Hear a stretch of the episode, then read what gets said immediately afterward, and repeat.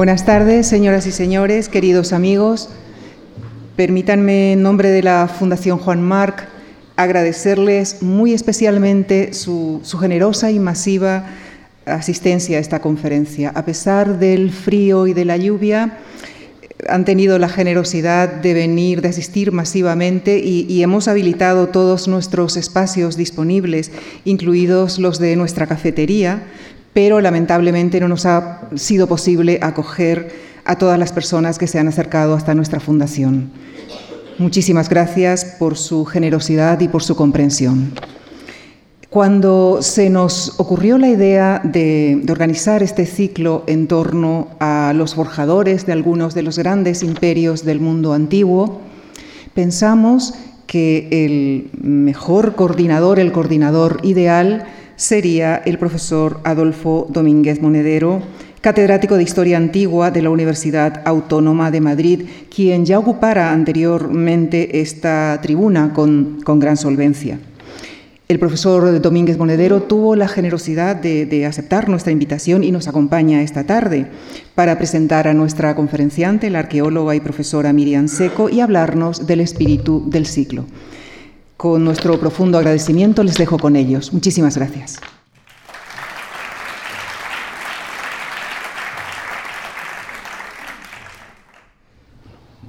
Buenas tardes, muchas gracias por su presencia. Voy a ser muy breve porque lo que nos interesa es escuchar a la profesora Miriam Seco.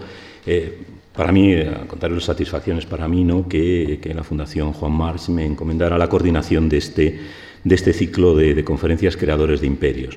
El mundo antiguo es un mundo de imperios, también de ciudades, pero los imperios son probablemente lo más, lo más sobresaliente. ¿no? ¿Quién no ha oído hablar de, de los egipcios, de, de, los asirios, de los babilonios, de, Macedonia, de Alejandro, de los romanos, por supuesto? Eh, y era un poco el, el, espíritu de este curso. Hemos seleccionado eh, siete personajes, eh, cada uno con su imperio, no necesariamente los creadores del imperio sería absurdo pensar que Ramsés II creó el imperio egipcio. El imperio egipcio era muy antiguo. O que Darío creó el imperio persa. Ya existía, lo creó Ciro, si, si, queremos. ¿no? Pero sí que nos interesaba eh, seleccionar aquellas figuras que eh, hubieran dado un impulso, que hubieran creado, que hubieran dado un impulso especial al imperio, al mundo en el que, en el que vivían. ¿no? Y eso es lo que, lo que hemos seleccionado. Podemos discutir si es la selección correcta o no. En cualquier caso, los, eh, digamos, los protagonistas que hemos cogido son aquellos que, en nuestra opinión, como digo, dieron un impulso espectacular a los imperios. Ramsés II, Asurbanipal, supuesto, es decir, el imperio asirio era muy antiguo cuando Asurbanipal reinó, pero Asurbanipal reúne una serie de características, un rey guerrero, pero un rey sabio también, que eh, le hacían especialmente eh, importante. Darío, el creador del imperio persa no fue Darío, realmente fue Ciro eh, II el Grande, pero con Darío el imperio se convierte en lo que será hasta, hasta su final, su final traumático, ¿no? de, de la mano de Alejandro Magno. En el mundo griego Podíamos haber elegido otros personajes, pero ya ha habido aquí eh, también eh, conferencias vinculadas, por ejemplo, hace no mucho, a Pericles y su época. Evidentemente no íbamos a repetir y hemos escogido, eh, por supuesto, el gran creador del imperio es Alejandro Magno, pero su padre se lo dio, eh, se lo dio preparado. ¿no? Cuando Alejandro inicia su campaña es porque Macedonia se ha convertido en un gran imperio. Aníbal, claro, Cartago era una ciudad viejísima, antiquísima, pero será con Aníbal cuando Cartago dé el gran salto que le llevará a enfrentarse con Roma. Por lo tanto, Aníbal tenía que estar. Y naturalmente, Roma eh, eh, llevaba existiendo 700 y pico años antes de que Augusto fuera el creador del, imperio romano que duraría otros, otros varios siglos. ¿no? Podíamos haber escogido a Julio César eh, que, es de alguna manera quien, quien, prefigura la labor de Augusto, pero naturalmente eh, Augusto no podía faltar. Hay otros emperadores también después, pero Augusto tenía que estar. Y luego al final un pequeño mediano imperio, pero también muy interesante, el imperio de la reina Zenobia de Palmira, un imperio que puso en jaque a Roma durante un tiempo, eh, que se aprovecha de la debilidad de Roma, con el que cerraremos el curso. ¿no? Por lo tanto, nuestra selección no están todos los que son, por usar el, dicho famoso, pero sí son todos los que están. Todos y cada uno de los creadores de imperio que hemos seleccionado, que esperemos que, les gusten, que disfruten con las conferencias, que, siguen, eh, hicieron algo importante, algo fundamental para, digamos, crear, para conformar, para consolidar los imperios en los que vivieron. Ese era el objetivo de este ciclo que espero que disfruten. Y ahora, eh, sin más, porque ya digo, lo que nos interesa es escuchar a, la profesora Miriam Seco, voy a decir muy pocas palabras. Eh, casi no necesita presentación, ¿no? Es una figura muy conocida, muy reconocida de nuestra egiptología. Es decir, eh, en el campo de la egiptología, España es un país que tiene muchos equipos trabajando en Egipto y la, doctora Miriam Seco, profesora de la Universidad de Sevilla, es una de las figuras más, más reconocidas. Eh, es doctora, licenciada y doctora en historia antigua, ha trabajado sobre todo en el mundo de Tutmosis III. Claro, Tutmosis III es también un creador de imperios, evidentemente, no, no, podemos, no podemos negarlo. Eh, y ella quizá eh, hubiera escogido a Tutmosis III, pero yo creo que Ramsés, por lo que vamos a ver, ¿no? por la diplomacia en ese momento, es una figura señera. Eh, ha trabajado en Egipto, ha excavado en Egipto, en varias, en varias misiones arqueológicas. Eh, la tenemos aquí recién llegada del Cairo y mañana vuelve al Cairo porque ahora mismo se está celebrando un Congreso Internacional de Egiptología en el que ella participa con una ponencia y nos ha hecho el enorme favor de desplazarse desde el Cairo a Madrid para volver inmediatamente porque bueno, es una egiptóloga reconocida y tiene, está trabajando ahora mismo en Egipto y participando en este, en este congreso. Eh, yo no sabría qué destacar. Eh, es académica correspondiente de la Real Academia de Santa Isabel de Hungría de Sevilla y, su currículum es muy extenso y lo pueden seguir porque, porque en sus páginas eh, web lo pueden ver directamente pero quizá estoy seguro de que es una cosa que, le debió hacer mucha ilusión. Este mismo año le han concedido la medalla, la medalla de la ciudad de Sevilla, que pues para una, persona que, vive, que trabaja en Sevilla, seguramente es un objeto de, orgullo y de, satisfacción. Y, no quiero entretenerlos más porque lo que queremos es escuchar a Miriam para que nos hable de Ramsés II, el defensor de un gran imperio. Muchísimas gracias.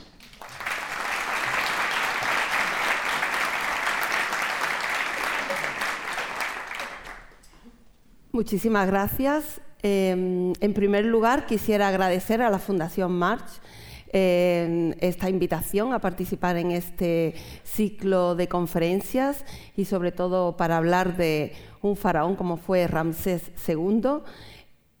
Estoy encantada de estar hoy aquí en Madrid, aquí en la Fundación Juan March. También quisiera agradecer a todo el público eh, su presencia hoy aquí.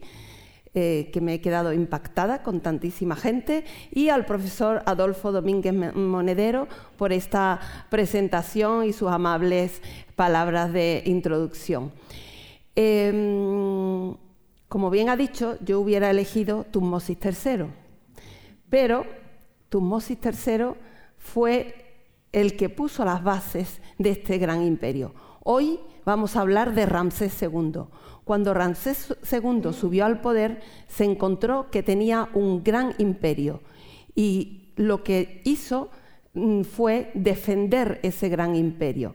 Entonces, para eso vamos a ir viendo a lo largo de esta, de esta conferencia, mm, se enfrentó a los hititas, eh, fue el protagonista de un tratado de paz importante que tuvo una gran repercusión y fue también el que defendió las fronteras de Egipto y hizo frente a, los, a las invasiones de los libios.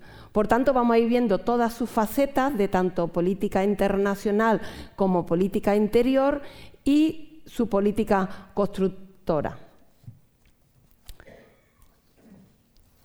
Aquí, bueno, tenemos un plano, he querido poner un plano de un mapa de Egipto porque eh, vamos a hablar mucho del delta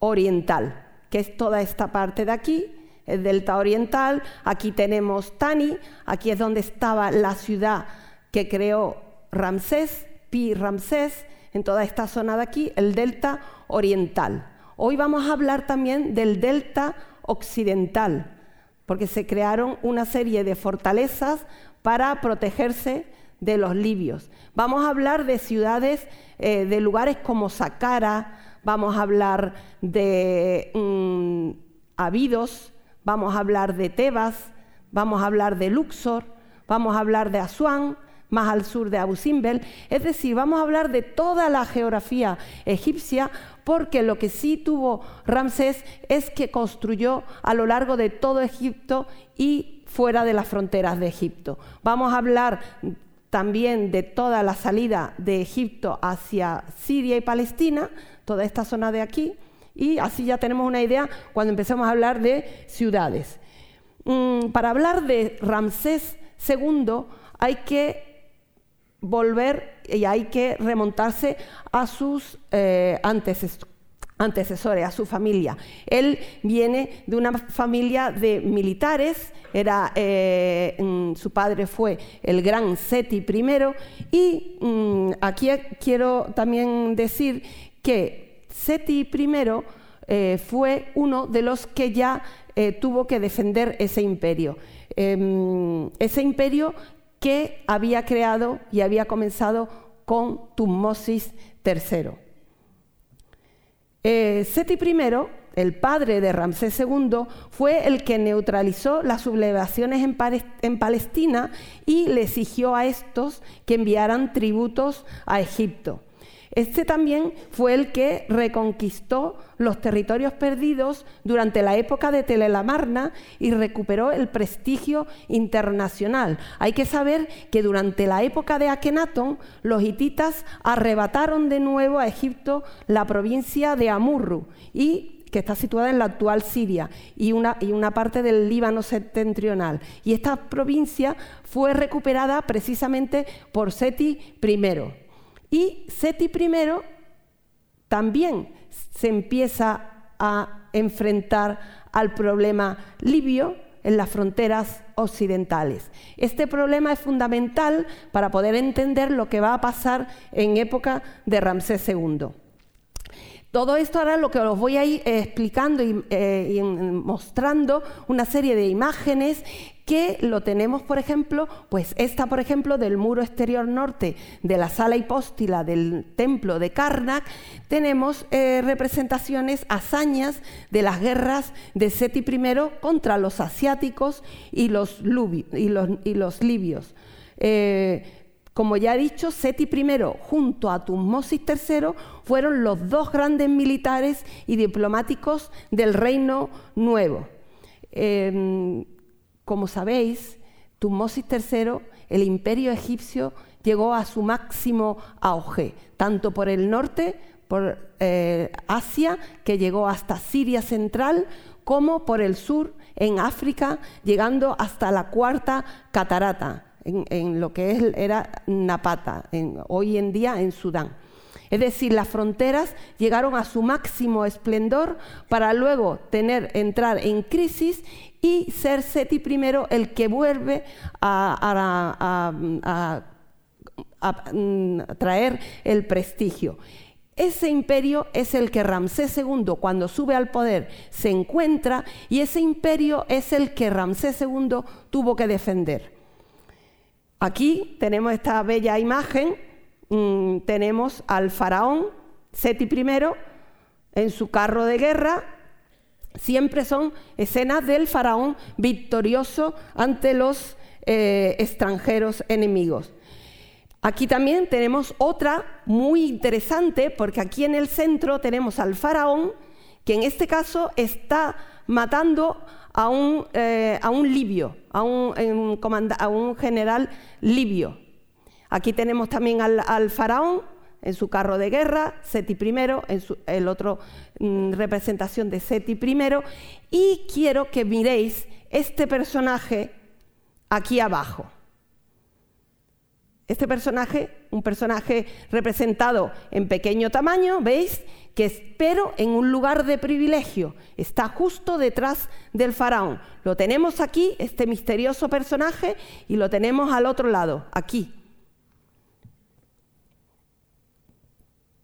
También hay que hablar del célebre camino de Horus. Este era un camino eh, que comunicaba el delta oriental con las ciudades del sur de Palestina. En, este camino se construyeron una serie de pozos fortificados que, garantizaban el agua para los que pasaban por el camino. Es decir, cuando los militares iban hacia las tierras asiáticas, podían ir caminando entre había un pozo más o menos en cada día caminando. Entonces aseguraba el paso de los militares hacia la zona ah, de Siria. En la frontera con Palestina estaba el célebre complejo fronterizo de eh, Haru, que se observa aquí en el centro.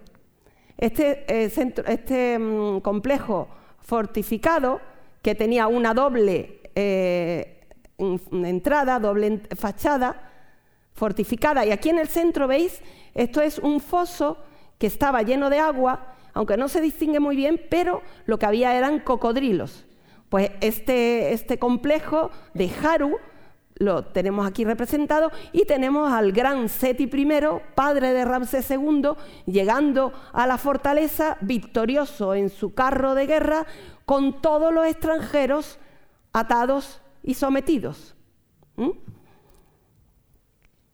Después tenemos representaciones de extranjeros en la tumba de Seti I. La tumba de Seti I en el Valle de los Reyes es una de las tumbas más bellas de todo el valle y en, que es la KV1 y aquí tenemos la representación de libios, los primeros, con las vestimentas típicas de este pueblo, con la barba, la trenza lateral y las dos plumas. Esto es el, atavío típico de libios. Detrás tenemos a los nubios, también eh, con, la vestimenta típica de los nubios, y por último a los asiáticos.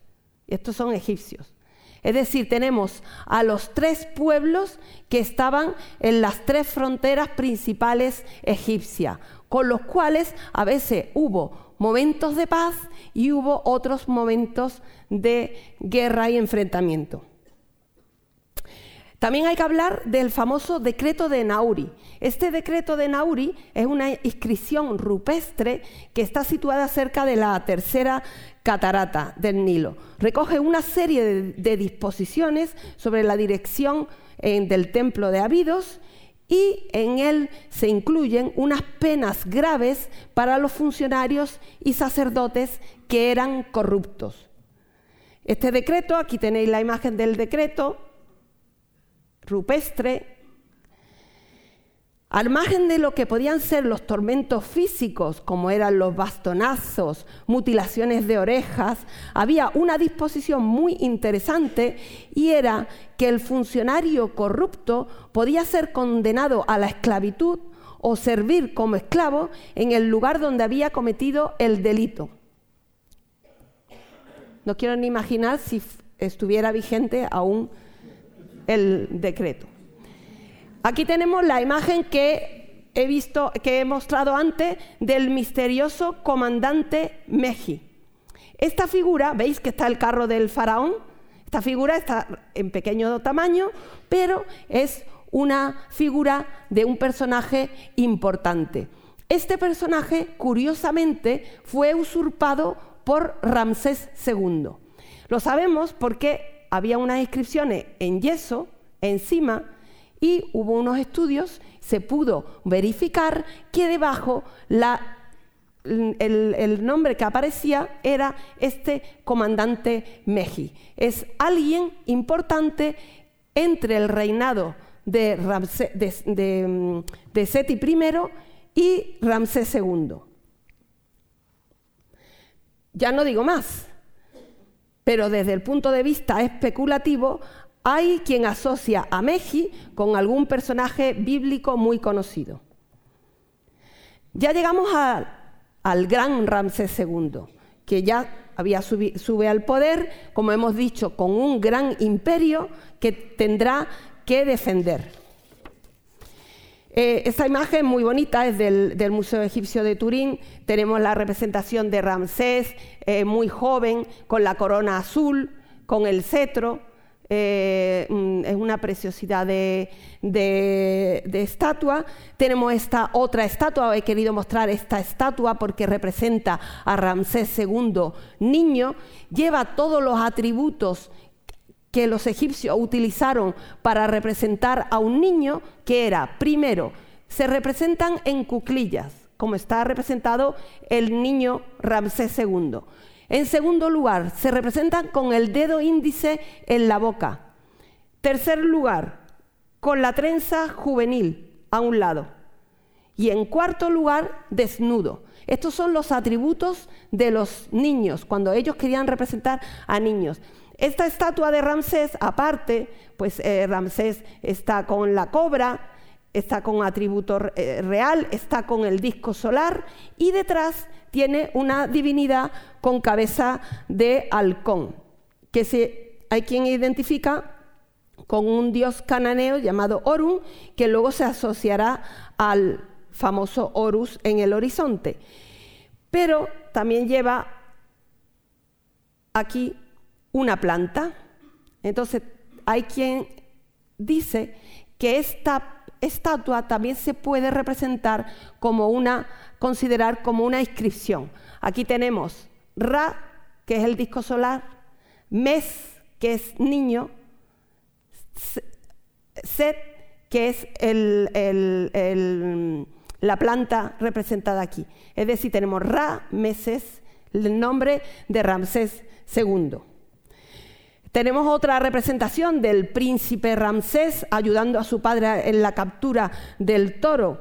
El, el, toro y el león eran símbolos de la monarquía y por lo tanto era potestad del rey la caza de estos animales. Esta representación está en el bellísimo templo de Abidos, en, de Seti I, el templo de Seti I en Abidos. Es uno de los templos de millones de años mejor conservado en todo Egipto y el más bello, porque está casi entero.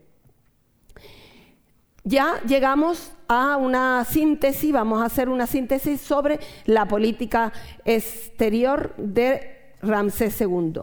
Por un lado tenemos enfrentamiento con los hititas sin beneficio para ninguna de las dos potencias. Por otro lado, tendremos una acción, lleva a cabo una acción contra los beduinos llamado Chasu en la Transjordania. También lleva a cabo el famoso tratado de paz con los hititas y con ello desplaza hace un eh, desplazamiento defensivo hacia la frontera occidental para poder frenar a los libios que venían atacando a Egipto. Y, por otro lado, intensifica el proceso de aculturación en Nubia con la construcción de nuevos templos. Esta imagen también es una, eh, eh, procede del Museo de Luxor. Quería mostraros porque tenemos a dos extranjeros, el, nubio y el asiático, en posición de, sumisión, con el sematawi en el centro, y este tipo de representaciones se harán muy comunes y eh, plasma el sentido de superioridad de los egipcios frente a los extranjeros que son representados siempre en una actitud de sometimiento. Tendremos estatuas con estas bases, con extranjeros, siempre representados a los pies del faraón, porque es una manera de mostrar que el faraón está poderoso y vencedor sobre los enemigos.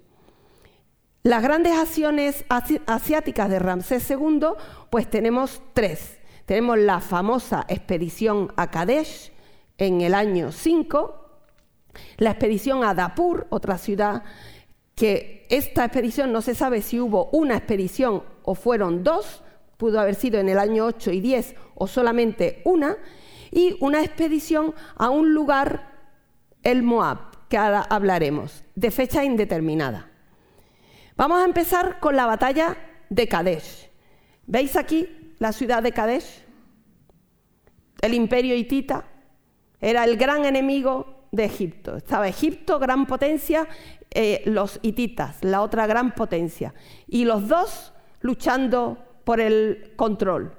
Pero ¿qué ocurría? En Asia, mientras eh, estaban eh, aumentando el poder y estos serán los que luego invadan al imperio hitita por el este.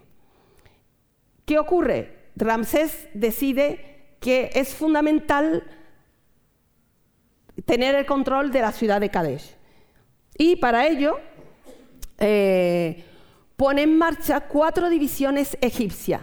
El nombre era, una era la de Amón, la de Ra, la de Ta y la de Set. Son todos nombres de dioses egipcios. Estas cuatro divisiones estaba cada una compuesta por 5.000 soldados de infantería y 50 carros.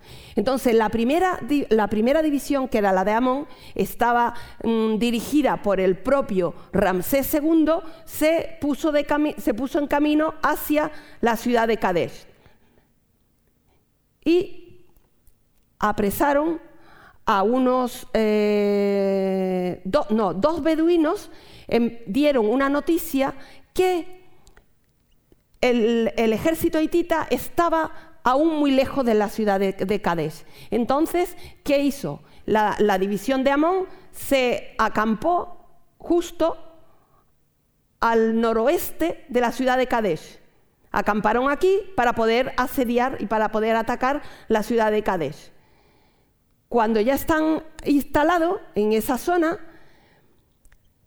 hay, apresan a dos eh, hititas que le hacen hablar y con la mm, desgracia para ellos, porque les dice que no, que los hititas no están lejos de la ciudad de Kadesh, que los hititas están justo acampados al otro lado de la ciudad.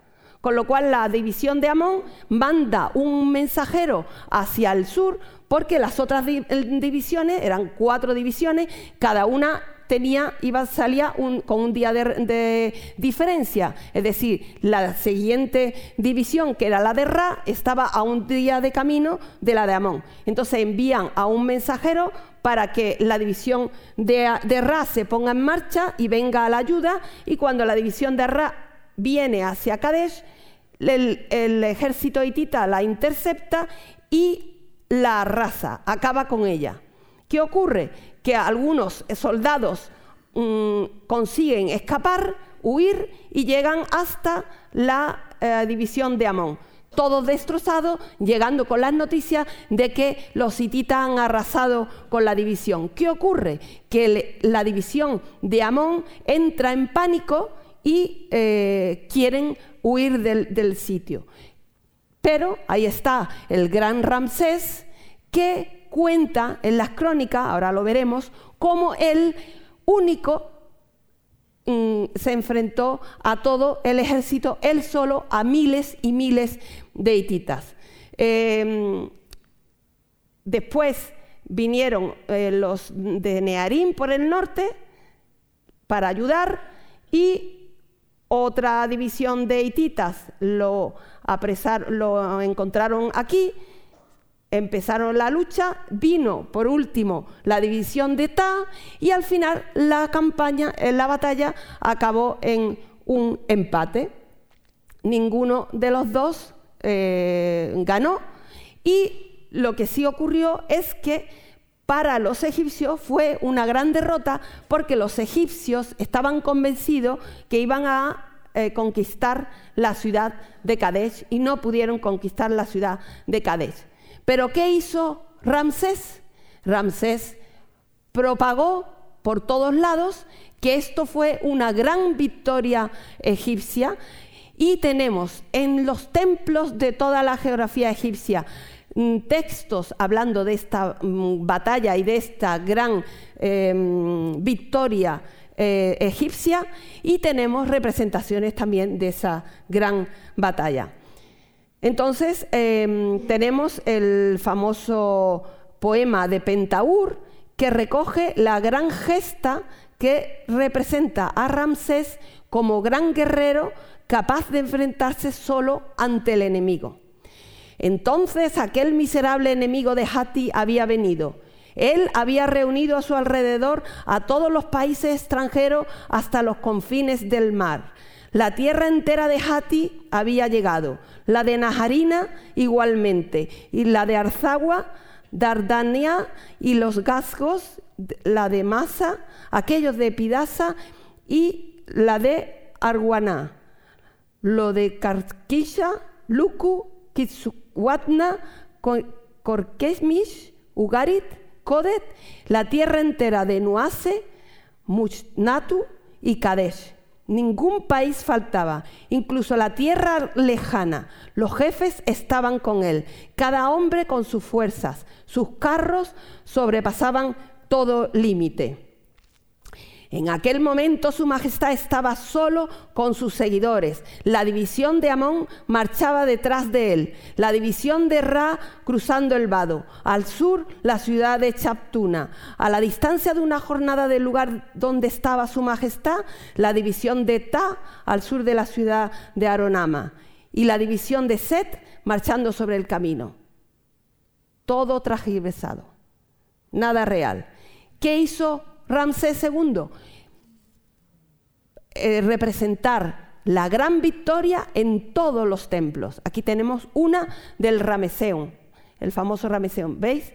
A los hititas vencidos, totalmente eh, aplastados por el poder egipcio Aquí tenemos otra representación del templo de Luxor. En todos los templos representó la gran victoria de Kadesh. En el Rameseum tenemos esta, por ejemplo, aquí es muy curioso este escudo, porque es el típico escudo hitita que tiene forma de ocho. Esto vamos a verlo más adelante, porque en la ciudad de Ramsés, Pi Ramsés, se encontraron moldes de este tipo de escudos. Ya pasamos a la conquista de Dapur. Dapur es la otra mm, eh, ciudad que tomó Ramsés II, está probablemente en el año 8 de su reinado, y lo mismo, tenemos al faraón solo, prácticamente solo, arrasando a todos los hititas para, conquistar la ciudad de Dapur. Esto se repite una y otra vez. Cuando Su Majestad estaba dirigiendo al frente de sus tropas y carros el ataque contra la ciudad del miserable Hitita, la cual está en la región de la ciudad de Tunip, Su Majestad asedió su cota para ponérsela, después de que Su Majestad hubiera necesitado dos horas para rendir la ciudad del miserable hitita al frente de sus tropas y carros sin una cota sobre él. Él solo con todos. Aquí tenemos otra representación de esa misma batalla. Esto es la infantería egipcia. Veis que a veces los escudos los llevaban o del brazo o a la espalda. Y aquí pues están matando a un hitita. La posible ruta hacia Dapur vamos a ver mejor en el, en el plano, porque Dapur lo tendríamos aquí, por esta zona. Entonces, bueno, pues hay dudas de cómo llegaron hacia, hacia, hacia, esa zona, si fue por la costa, normalmente había un camino que era por tierra, pero a través de la costa libanesa, lo que es el actual Líbano, o por el interior. O sea, hay varias eh, hipótesis de cómo llegaron a esa ciudad de Dapur. Aquí hemos hablado de Tunip, toda esta zona, la zona de Amurru. Aquí tenemos Kadesh, y luego, una expedición importante que hace Ramsés II al Moab. Tenemos representaciones, fragmentos de relieve e inscripciones en el templo de Luxor y este, este mm, Moab eran unos beduinos al este del Mar Muerto y entonces en esta, en esta expedición eh, llegaron una división por el norte, dirigida por el propio Ramsés II, y otra división por el sur, dirigida por Amonger Jepechev que era el hijo de Ramsés II. Ahora hablaremos del tratado de paz entre Ramsés II y Hattusili III. Había llegado un momento que tanta guerra era un desgaste y tanto los hititas como los egipcios tenían otras, eh, otros problemas en otros sectores y deciden hacer un tratado de paz. Este tratado de paz se conservan también, fue firmado en el año 21 del reinado de Ramsés II y se conservan algunos fragmentos en, las paredes del templo de Rameseum, en el templo de Karnak y en tablillas cuneiformes halladas en el archivo de Hattusa.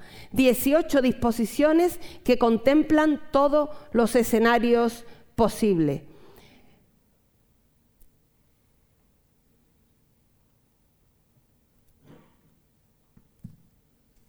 Y dice así el preámbulo. Mira Hattusili, el gran jefe de Hati, ha hecho él mismo un tratado con User Mar Setep Enre, el gran jefe de Egipto, es decir, Ramsés II, que empieza en este día para que sea hecha buena paz y buena hermandad entre nosotros para siempre. Y Él está en hermandad conmigo y en paz conmigo. Y yo en hermandad con Él y en paz con Él.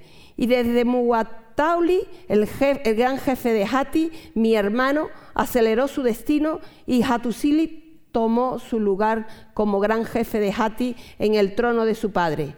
Mira, yo he concertado con Ramsés, mi Amón, el gran jefe de Egipto, que nosotros estaremos juntos en nuestra paz y en nuestra hermandad.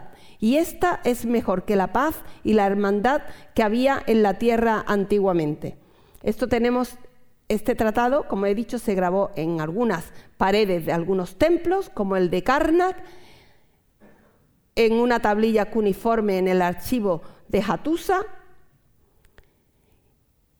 y este tratado sería rubricado con el envío de una princesa hitita que se casó con el faraón y se mantendría el tratado durante años. Incluso Merentá, que fue el hijo y el sucesor de Ramsés II, respetaría el espíritu del tratado y enviaría armas y trigos a los hititas cuando estos estaban desboronándose por el ataque de los sirios. Esta, la única representación de esta princesa hitita, la cual se casa con Ramsés II, la tenemos en esta estela que está situada, se encuentra en Abu Simbel.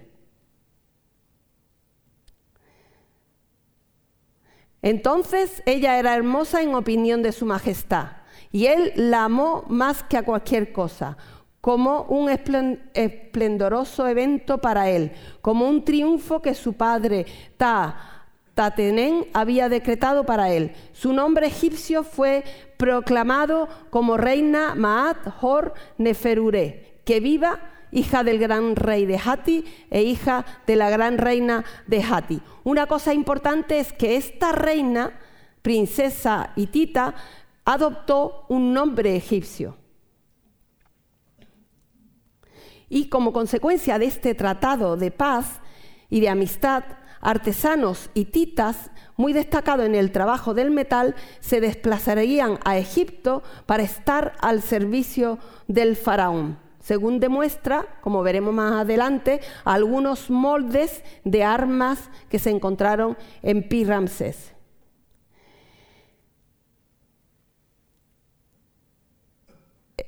Eh, una figura importantísima en la época de Ramsés II eran los embajadores. Se conocen nombres de diversos embajadores desde la época de Seti I hasta Ramsés III y una característica común de todos era que pertenecían a la sesión de carros de guerra.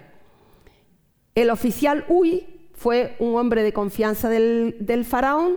Este personaje fue jefe de los caballos de su majestad, primer oficial de carros, comandante de la fortaleza de Charu y mensajero real de toda ciudad extranjera, es decir, embajador, y al mismo tiempo virrey de Kush. El virrey de Kush era una figura muy importante porque el virrey de Kush era elegido personalmente por el propio faraón. Aquí tenemos uno de los moldes de escudo hitita que he comentado antes. Este está en el Museo de Hildesheim y eh, se encontró en la ciudad de Pi Ramsés, que está siendo excavada por los alemanes desde hace mm, diversos años. Otro dato interesante es que eh, al servicio del ejército de Ramsés II había generales de origen urrita, es decir, extranjeros formaron parte del ejército egipcio, y con el tratado cambió totalmente el eje geopolítico. Los hititas necesitaban la paz para concentrar sus fuerzas en la frontera oriental ante el empuje de los asirios. Los egipcios necesitaban la paz para concentrar su fuerza en la frontera occidental ante el empuje de los libios. Y Ramsés II ordenó la construcción de una serie de fortalezas que protegerían todo el franco occidental del delta. Aquí tenemos un plano prácticamente desde el, Nilo hasta el Alamein. Todo esto son fortalezas construidas por Ramsés II para proteger la frontera y poder enfrentarse a los libios.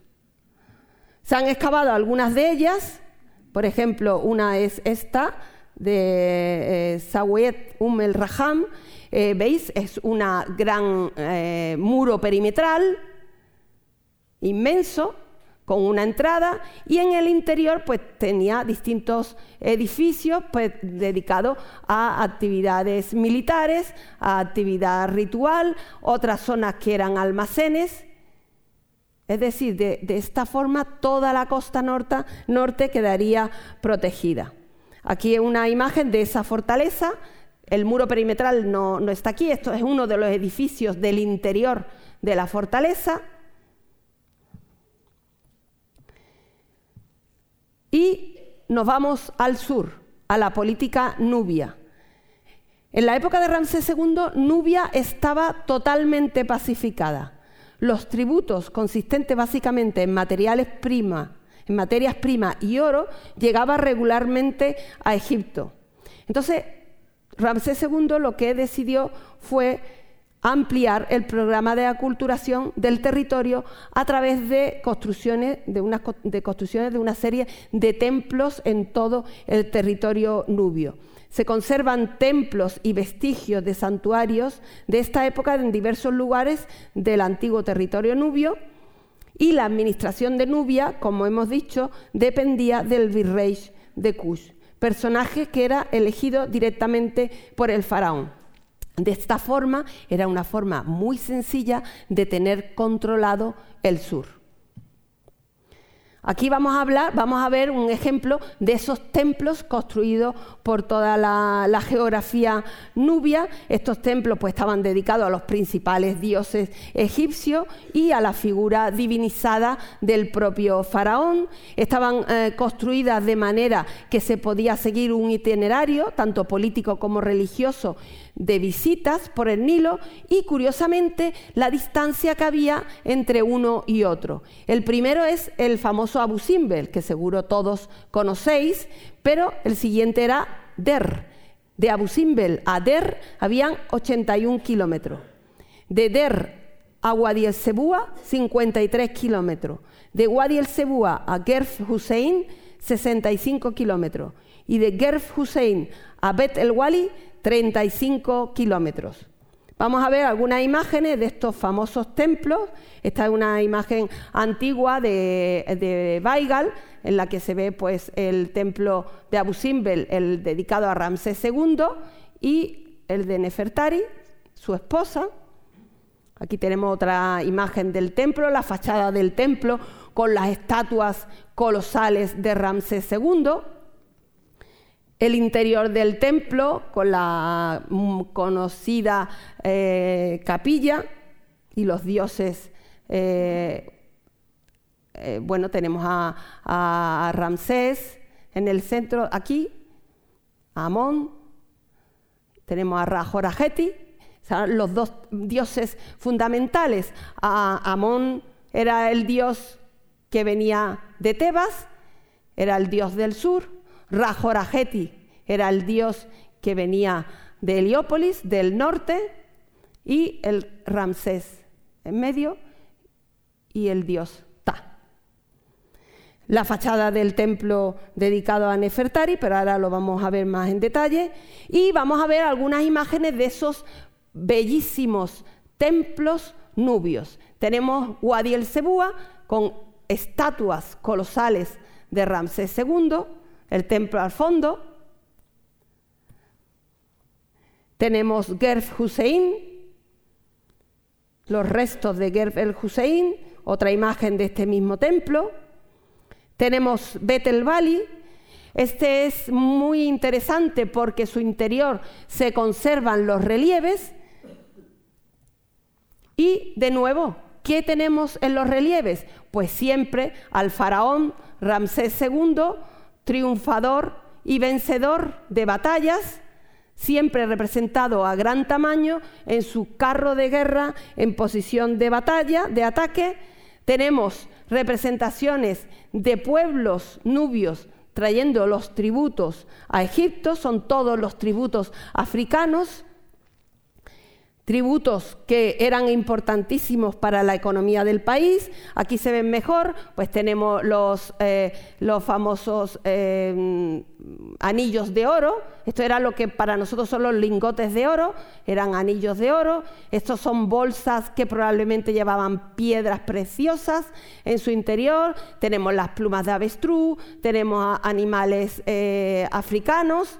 Eh, jirafas, leopardos, leones, tenemos maderas, todos los productos que enriquecían las arcas del, eh, egipcias.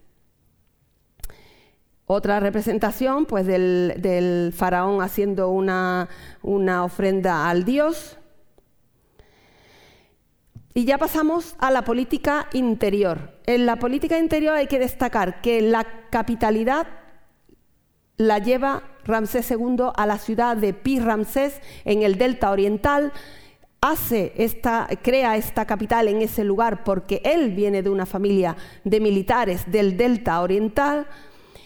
Hay que destacar que la concentración de poder en el círculo monárquico, algunos de sus numerosos hijos ocuparían importantes rangos en la administración, en el ejército y en el sacerdocio el culto divino a la figura del faraón, según se puede observar en muchas de las obras que aún hoy se conservan. Tenemos como dioses principales a Amon-Ra de Tebas, como gran divinidad nacional de Egipto del sur, junto al dios Ra Jorajeti de Heliópolis. Este es un plano de la ciudad de Pi Ramsés. Tenemos Avaris, la famosa ciudad de Avaris, de hecho, el puerto de la ciudad de Pi Ramsés probablemente era parte de lo que fue el puerto de la ciudad de Avaris, pero Pi Ramsés se desmontó completamente y lo que se construyó encima de Pi Ramsés fue la ciudad de Tanis. Estos son estatuas colosales de Ramsés II de la ciudad de Tanis. La ciudad de Tanis es una maravilla, es una extensión grandísima, llena de bloques, de obeliscos, de estatuas por todos lados. Ahora muchas de estas estatuas se las están llevando y obeliscos al nuevo museo del Cairo, el que se inaugurará en, en breve, que va a ser uno de los museos más grandes del mundo. Tenemos otra estatua colosal de Ramsés II, también de la ciudad de Tanis. Y hay que hablar de los principales rangos en la administración de aquella época. uno de los más importantes era el visir. También tenía muchísima importancia el portador del sello y supervisor de la tesorería y el supervisor del granero. Ahora vamos a poner un ejemplo de visir. El gran visir Paser. Este es un visir que tiene muchísimas estatuas por todas partes. Quiere decir que fue una persona muy importante. Esta estatua está en Londres, tenemos al visir Paser eh, representado arrodillado con el dios Ta en la mano.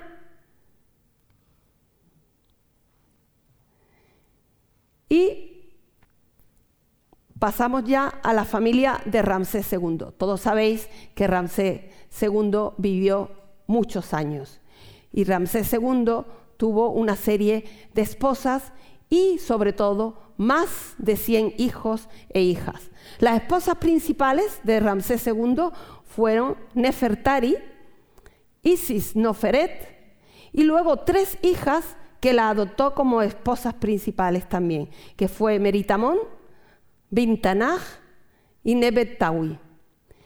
Y como descendencia tendría más de 100 hijos e hijas, muchos de ellos enterrados en la KV5, una tumba que hace él especial en el Valle de los Reyes para enterrar a sus hijos. Esto es algo excepcional, ningún faraón antes hace una tumba especial para sus hijos. Debido a su longevidad, le sucedería en el trono el príncipe Merenta, que era el decimotercero de sus hijos. Ahora vamos a ir viendo imágenes de estos hijos. ¿Cómo conocemos a estos hijos? ¿Dónde aparecen? Pues lo tenemos en algunas inscripciones, pero lo tenemos también en representaciones. De Nefertari, que fue la gran esposa, esposa real, de la cual tenemos dos monumentos emblemáticos. Uno es el famoso templo menor de Abu Simbel, que ya hemos visto antes una imagen, y su maravillosa tumba en el Valle de las Reinas. Los hijos de este matrimonio fueron Amon Ger que ya hemos hablado de él, fue comandante del ejército, Reger Wenemef, Meritamón, Nebetawi, Merire y Meritatón. Esta es eh, una imagen del templo menor de Abu Simbel con eh, la representación de Nefertari en el centro, con los atributos de disco solar franqueado por cuernos correspondientes a la diosa Hathor. Tenemos a la bella Nefertari representada colosalmente en la fachada del templo. Este es un detalle de la tumba, la tumba es bellísima, se restauró hace unos años y es una de las maravillas que se pueden ver en el Valle de las Reinas. Aquí vemos una inscripción, palabras dichas por Osiris, la gran esposa real Nefertari, amada de Mut, justificada, justa de voz, que descanse en paz. Es lo que escribían siempre al final de cada nombre. Otro detalle de la tumba de Nefertari, en este caso está haciendo ofrendas a, las diosas Isis y Nefti. Aquí vemos a la bella Nefertari. Es increíble cómo se conservan los colores en esta tumba. La otra, esposa real, eh, Isis Noferet, de esta tenemos menos representaciones, pero sí que tenemos dos fuentes principales. Una es en una estela que se conserva en Gebel Sicila. Gebel Sicila son unas canteras que había entre Luxo y Asuán. Son unas canteras de piedra arenisca y de estas canteras salieron toda la arenisca con la que se construyeron los templos de Tebas. En, esta mm, cantera pues hay una estela con esta representación de esta Isis Noferet y también tenemos una estela rupestre que se encuentra en la ruta entre Asuán y Chelal. Los hijos de este matrimonio fueron Ramsés, Camuaset, Merentá, que sería el que sucedería a Ramsés II, y Bintanaj. Aquí tenemos la representación de esta estela de Gebel Sicila y es una de las pocas representaciones de esta esposa real. Ahora pasamos a algunas de las hijas. Vamos a nombrar algunos porque son muchísimos, pero sí no podemos dejar de hablar de Meritamón, la hija de Ramsés II, y Nefertari, que esta fue elevada, como hemos dicho anteriormente, a la categoría de esposa principal y han quedado evidencias de ella pues, en estatuarias como esta bella estatua colosal de Ajmín. O esta otra bellísima que está eh, en el Museo del Cairo. Y los hijos e hijas de Ramsés II lo tenemos también representado en procesiones tanto en el templo de Luxor como en el Rameseum. Además de ocho figuras o sea, figuras de las ocho hijas que fueron representadas en el gran templo de Abu Simbel. En conjunto se le atribuyen más de 100 hijos e hijas.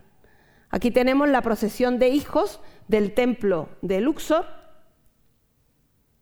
parte de los hijos de Ramsés II,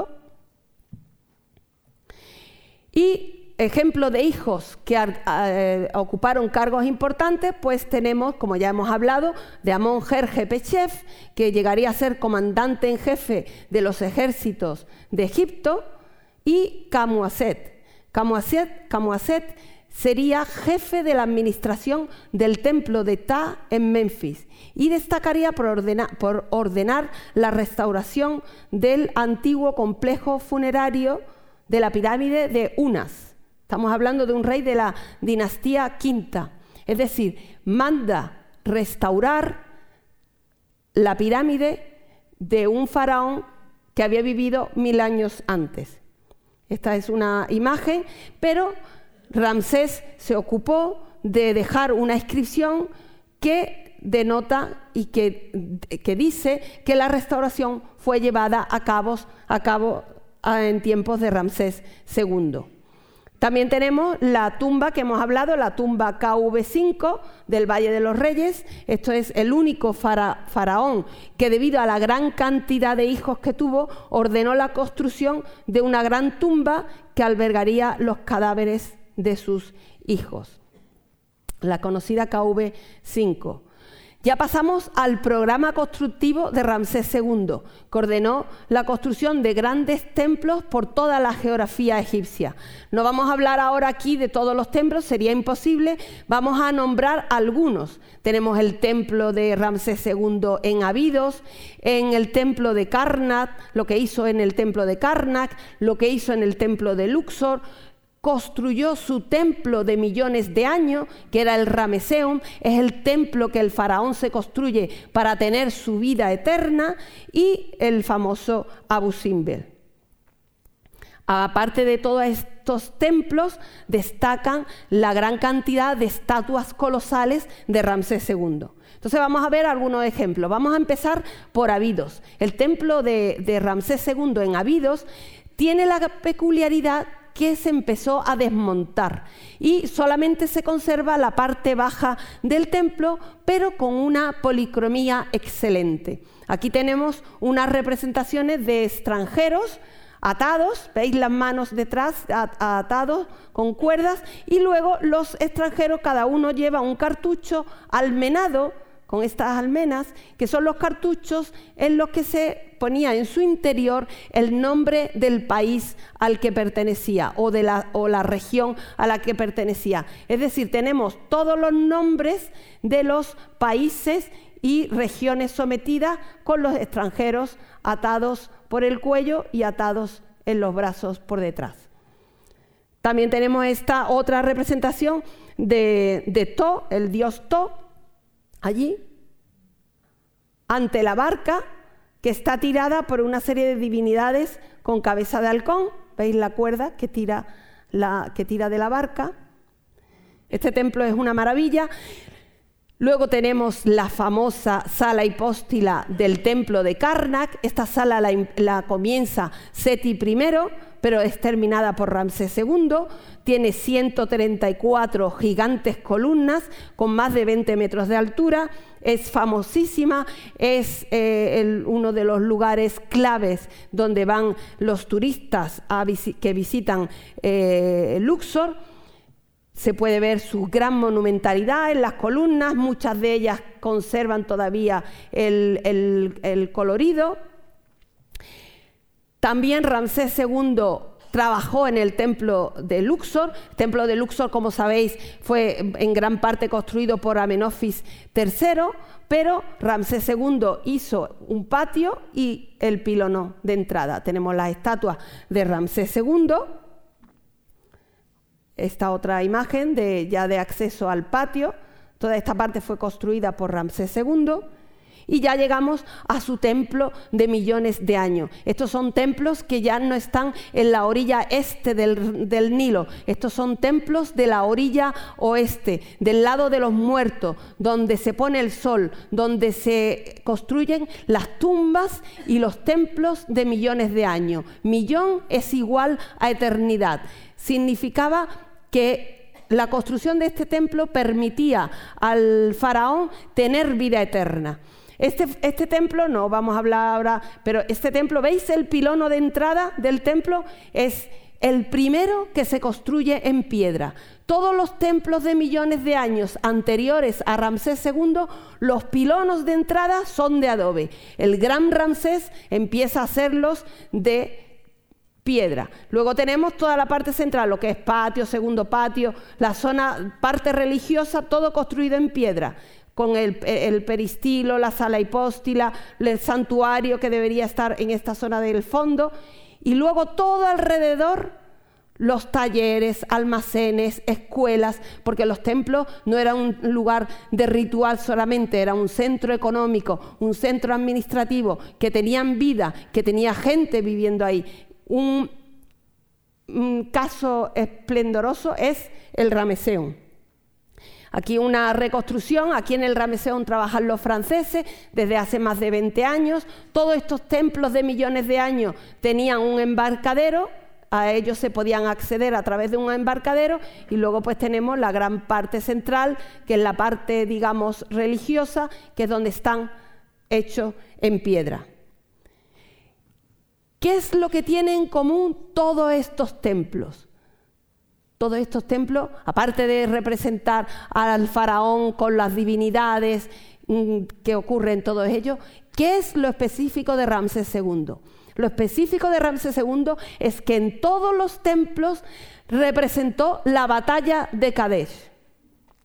Esta otra imagen de Ramseum con las típicas estatuas osiríacas, siempre mirando hacia el este, es una maravilla este templo, el, el Rameseum. Aquí tenemos la famosa estatua eh, colosal de Ramsés II. Es una sola estatua, es mayor aún que los colosos de Memnón, tiene más de 20 metros de altura tenemos aquí una representación preciosa de lo que sería la barca del dios Amón. Todos estos templos están dedicados al dios Amón, que era el dios principal de Tebas. La parte más importante del templo era la capilla dedicada a este dios. Y esa capilla, en las paredes de esa, de esa capilla se representa la barca del dios Amón con la estatua del dios Amón en el centro. Y esa estatua es la que los sacerdotes sacaban en procesión en las diferentes em, ceremonias y festividades que se celebraban. Es decir, aquí está el origen de las romerías, el origen de las procesiones eh, religiosas. También tenemos otra aquí a, a Dios Amón y la diosa Mut, dándole los atributos de poder a Ramsés II y la parte de los, de los talleres y almacenes.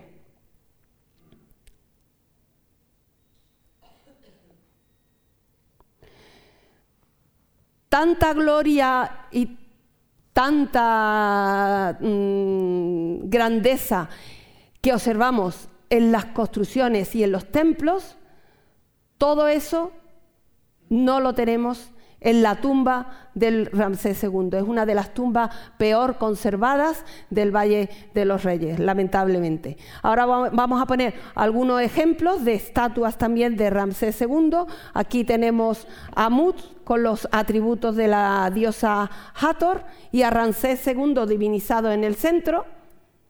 Esta es la diosa Mut con los atributos de Hathor, el dios Amón y Ramsés II divinizado en el centro. Está en el Museo de Turín.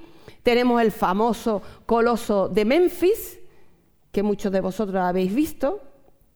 Uno de los que se encontraron aquí ahora está ya en el nuevo museo del Cairo, el que pronto se inaugurará, pero Ramsés II también usurpó estatuas. Esta es una estatua bellísima que se encuentra en el Museo de Luxor. Tenemos al dios Sobek con cabeza de cocodrilo y esta es la representación de Amenofis III. Pues Ramsés II usurpó esta estatua, borró el cartucho de Amenofis III y colocó el suyo. Y ahora no me he podido resistir a hablar algo de el templo de Tutmosis III, porque en el templo de Tutmosis III que excavamos desde el año 2008 hemos encontrado restos y referencias a Ramsés II. A ver, lo primero, hemos encontrado sellos, adobes. Los templos hay partes que están construidas en piedra y otras partes que están construidas en adobes. Los adobes tienen sello y tienen sellos del faraón que lo construye. Aquí tenemos un sello con el sello, el nombre de entronización de Ramsés II. ¿Por qué hemos encontrado eso? Hemos encontrado eso porque tenemos un complejo, una casa aquí en el templo, en una esquina del templo, una casa construida por un sacerdote que se llamó Homsu. Se trata de un sacerdote que vivió en época de Ramsés II y que fue en época de Ramsés II primer sacerdote de Tutmosis III, porque en época de Ramsés II se adoró a Tutmosis III. Y todo esto lo hemos sabido porque al excavar el segundo patio del templo, esta esquina, encontramos esta casa. Esta casa tiene la entrada principal por aquí, tiene una primera habitación, está adosada al muro perimetral del templo, tenemos una habitación principal, que es esta que está aquí en el centro, unas escaleras que subirían a la planta de arriba, una habitación aquí detrás y otra aquí detrás. Pues esta casa tenía unos dinteles que lo tenemos aquí. Estos, el original están en el Museo de Luxor. Lo que hemos puesto en el, templo es una réplica. Estos dinteles nos dan información histórica. Estos dinteles son el sacerdote Homsu, a un lado y a otro lado, en posición de adoración, con las manos hacia arriba, adorando los dos cartuchos de Tutmosis III, el nombre de entronización y el nombre de nacimiento. Y en el texto cuenta que este sacerdote se llama Honsu y que su madre era Tauseret. Cuando hemos investigado a este personaje, tiene su tumba detrás del templo, la tumba tebana 31, y hemos sabido que adoraba a Tutmosis III. Lo que no se sabía hasta este descubrimiento era dónde se adoraba a Tutmosis III. Pues era en el propio templo de millones de años del faraón Tutmosis III. Es decir, más de 100 años después de Tutmosis III, una parte del templo aún estaba activa. Y, por último, hemos encontrado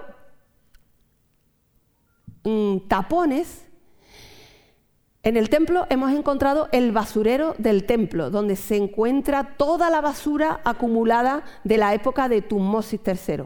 En ese basurero lo que hemos visto son miles y miles y miles de jarras de cerámica.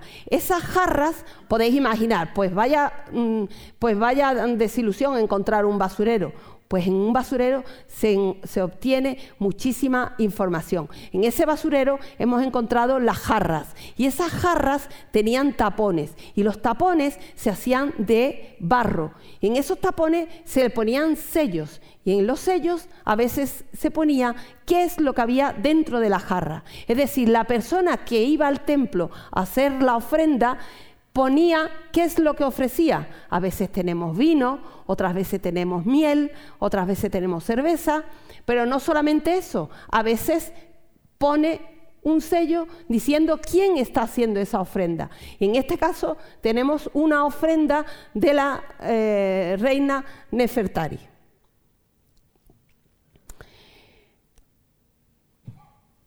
El legado de Ramsés II pues, es un faraón que, debió, que debido a su grandeza pasó a la posteridad, fue imitado por Ramsés III, rey de la dinastía 20, y hoy en día todavía se puede admirar su grandeza en monumentos y colosos conservados en diversas partes de Egipto. Por otro lado, Ramsés II, su momia, es la única momia egipcia que ha salido de Egipto para ir a Francia. Aquí tenemos un torso de un coloso de Ramsés II hallado en el Cairo hace poco, es decir, hasta hoy en día siguen saliendo nuevas eh, eh, hallazgos referentes a este faraón, estatuas de este faraón, no dejan de salir eh, hallazgos. Y aquí tenemos su famosa momia. La momia fue hallada como todos sabéis, junto a muchas otras de, faraones del Reino Nuevo, en la famosa Cachet de Dey el Bahari, y es la única momia que ha viajado a Francia con honores de Estado en 1976. Para ello tuvo que hacerse un pasaporte. Muchas gracias.